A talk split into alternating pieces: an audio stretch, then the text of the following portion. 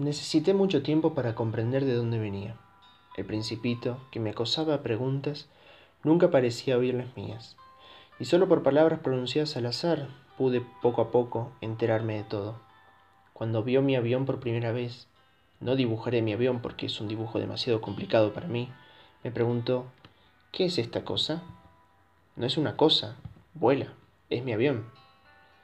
Y me sentí orgulloso haciéndole saber que volaba. Entonces exclamó, ¿Cómo? ¿Has caído del cielo? Sí, dije modestamente. Ah, qué gracioso. Y el principito soltó una magnífica carcajada que me irritó mucho. Deseo que se tomen en serio mis desgracias. Después agregó, Entonces, ¿tú también vienes del cielo? ¿De qué planeta eres? Entreví rápidamente una luz en el misterio de su presencia y pregunté bruscamente, ¿Vienes, pues, de otro planeta? Pero no me contestó. Meneaba la cabeza suavemente mientras miraba el avión. Verdad es que en esto no puedes haber venido de muy lejos. Y se hundió en un ensueño que duró largo tiempo. Después sacó el cordero del bolsillo y se abismó en la contemplación de su tesoro. Imagínense cuánto pudo haberme intrigado esa semi-confidencia sobre los otros planetas. Me esforcé por saber algo más. ¿De dónde vienes, hombrecito? ¿Dónde queda tu casa? ¿A dónde quieres llevar a mi cordero? Después de meditar en silencio, respondió. Me gusta la caja que me has regalado porque de noche le servirá de casa. Seguramente, y si eres amable te daré también una cuerda para atarlo durante el día y una estaca. La proposición pareció disgustar al principito. ¿Atarlo? ¡Qué idea tan rara! Pero si no lo atas, se irá a cualquier parte y se perderá. Mi amigo tuvo un nuevo estallido de risa. ¿Pero a dónde quieres que vaya? A cualquier parte, derecho, siempre adelante. Entonces el principito observó gravemente. No importa, mi casa es tan pequeña, y con un poco de melancolía quizá, agregó, derecho, siempre adelante de uno, no se puede ir muy lejos. Supe así una segunda cosa muy importante. Su planeta de origen era apenas más grande que una casa. No podía sorprenderme mucho. Sabía bien que fuera de los grandes planetas como la Tierra, Júpiter, Marte, Venus, que tienen nombre, hay centenares de planetas, a veces tan pequeños, que apenas se les puede ver con el telescopio. Cuando un astrónomo descubre alguno, le da un número por nombre. Lo llama, por ejemplo, el asteroide 3251. Tengo serias razones para creer que el planeta de donde venía el principito es el asteroide B612. Este asteroide solo ha sido visto una vez con el telescopio, en 1909, por un astrónomo turco. El astrónomo hizo entonces una gran demostración de su descubrimiento en un Congreso Internacional de Astronomía, pero nadie le creyó por culpa de su vestido. Las personas mayores son así. Felizmente para la reputación del asteroide D612, un dictador turco obligó a su pueblo, bajo pena de muerte, a vestirse a la europea.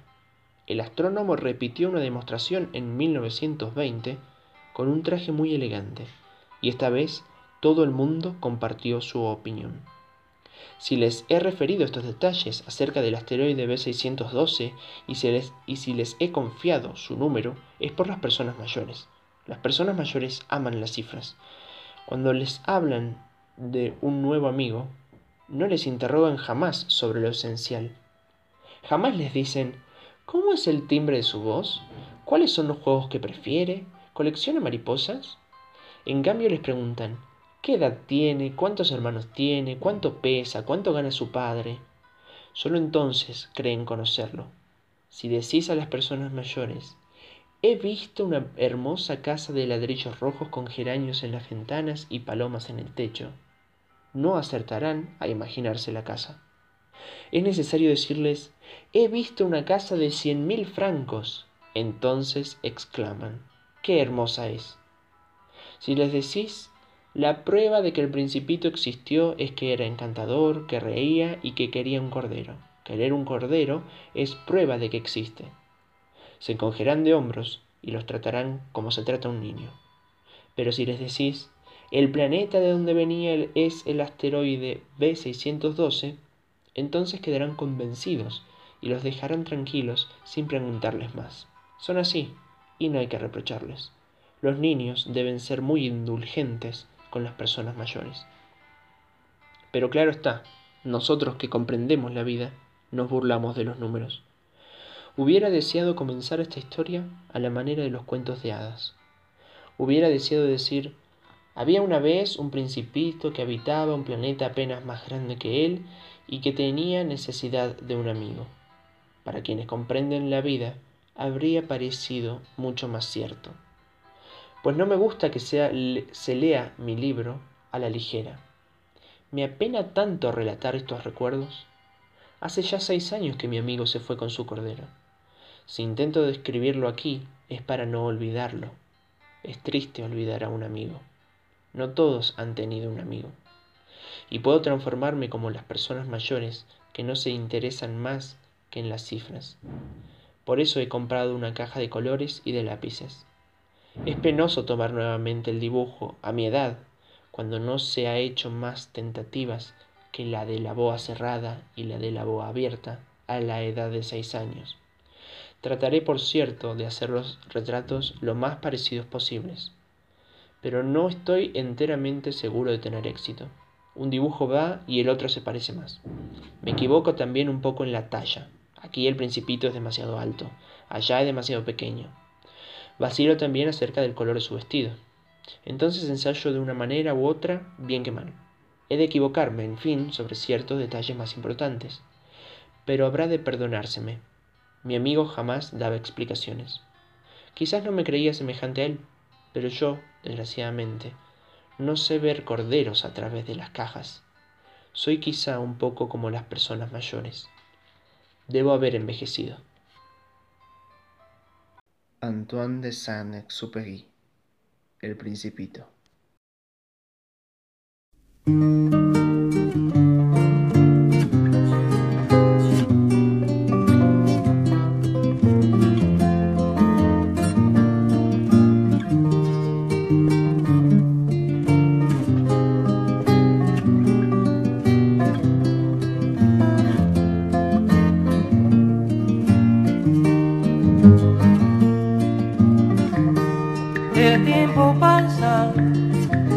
vamos poniendo viejos y el amor no lo reflejo como ayer.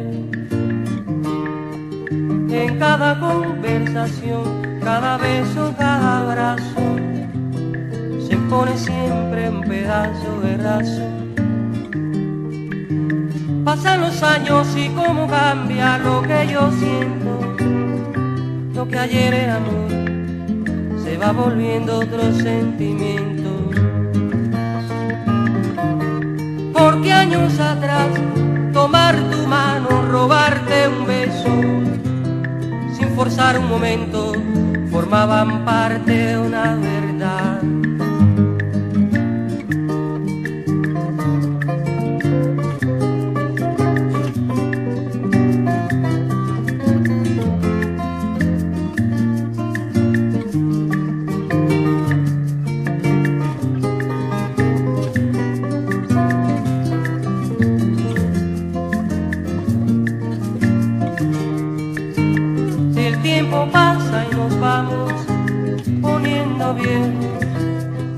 Amor no lo reflejo como ayer. En cada conversación, cada beso, cada abrazo, se impone siempre un pedazo de temor. Vamos viviendo, viendo las horas que van muriendo. Las viejas discusiones se van perdiendo entre las razones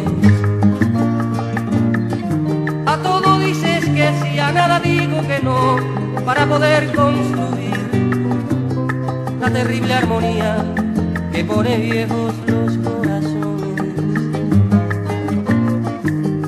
Porque el tiempo pasa y nos vamos poniendo viejos y el amor no lo reflejo como ayer. En cada conversación cada beso, cada abrazo, pone siempre un pedazo de razón.